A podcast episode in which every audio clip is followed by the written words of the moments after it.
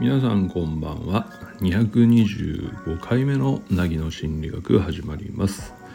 えー、今日は12月21日の火曜日。時刻は20時を回ったところです。はい、えー、火曜日いかがお過ごしだったでしょうか？うん。えー、今日も寒かったですね、うん、換気しながらの仕事はなかなか厳しい季節です。はい。えー、まあ風邪ひかないように気をつけながらやってますけどね。うん。結構下半身足腰冷えてきてね、えー、辛いなと今日などはあ思っちゃいましたね。うん。まあ何ともならないんでしょうがない。けどね。はい。えー、っと明日休みなのでねあのちょっと長めに先ほどお湯に浸かって回復したんですが湯あたりをしております。またしても、えー、フラフラするというね、えー、本当に年齢を 感じますが。さて、ね、今日もお話をしていきましょう。うん。えっと今日225回目のテーマですね。えー、心の問題に気づいたらまずしてほしいことみたいな話をしようと思います。うん、あのー、ていうのかな。あの心自分の、まあ、心の問題ね、うん、特にその無理してたことに気づいたとか自分を否定してたことに気づいたとかすごくその装って過ごしていたことに気づいたみたいな気づく瞬間ってあるじゃないですか。なんとなくはなんなんていうのかな不自然というか居心地の悪い自分には気づいてはいたんだけど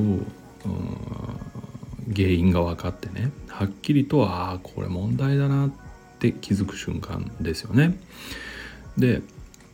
あの結構あるのがですねそういう根本に気づくとすぐ改善をしようと動きたくなるのはまああの当然かなと思うんだけどちょっとねそこで考えてほしいんですよね。うん、例えばねずっと子供の頃からずっとなんとなく装って、うん、いい人だったり正解をする人だったり人の人に気を使って生きてきた要するに自分を出さずに装って生きてきた人がですねああこれもしんどいからやめようってってじゃあ明日からいきなりね装わずにいけるかっていうとこれ結構難しいんですよねっていうのは装わない自分っていうのをそもそもやったことがないじゃないですか。やったことがないっていうことは初心者なわけですよね。うん、だから自分の思いを出す方法それからどんな言葉で説明するかねどんな方法で伝えるかとか全くやってないしそもそも自分の思いっていうのは何かっていうのが、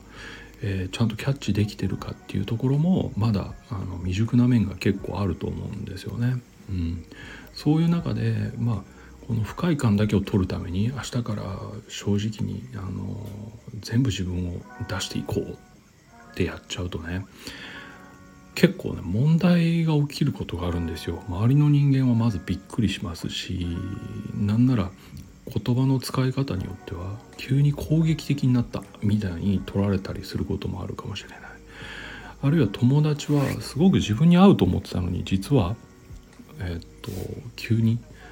合わない面を出されてしまって、えー、ちょっとこれじゃあ友達はできないみたいになるかもしれないみたいなことです。まあ極端に言えばですけどね、うん、だからね気づいたらまずしてほしいのはやっぱりね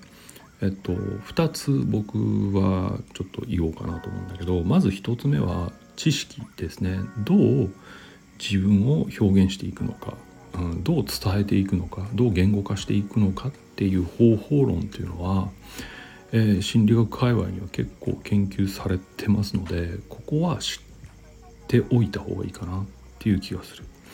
それからもう一つ。やっぱり練習ですね。それをどう使うかっていうのっていきなりぶっつけ本番っていうのはさすがに怖いのでまずはうんと使い慣れるみたいなこと自己表現をし慣れるっていうか言葉を使い慣れるっていうかそういうこともやっぱり練習期間としては設定してほしいんですよね。うん。なので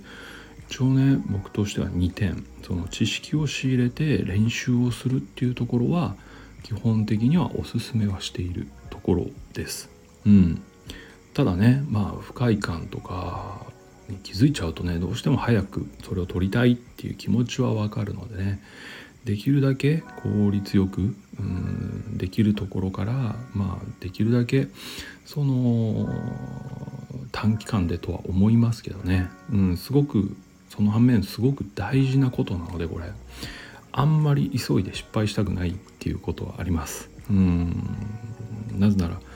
新しい人間関係がすぐできるとかそういう話でもないですし。うん。そう考えるとねやっぱり大事なことだけにちょっと時間をかけたいっていう意味合いね。だから1年とか2年かけても全然いいんじゃないかなって思ってるぐらいなので一つですねあの自分の心の不自然さとかねあの居心地の悪さに気づいたらまあ流行る気持ちはあるけど一旦抑えて知識を仕入れ練習をするそして最終的に実践に移していくっていうことでいいと思うのでそういう時間を作ってほしいなと思っていますというお話をさせていただきました。はい。えー、今日もここまで聞いていただいてありがとうございます。また明日この時間にお会いしましょうね。はい。ということで今日もお疲れ様でした。ではおやすみなさい。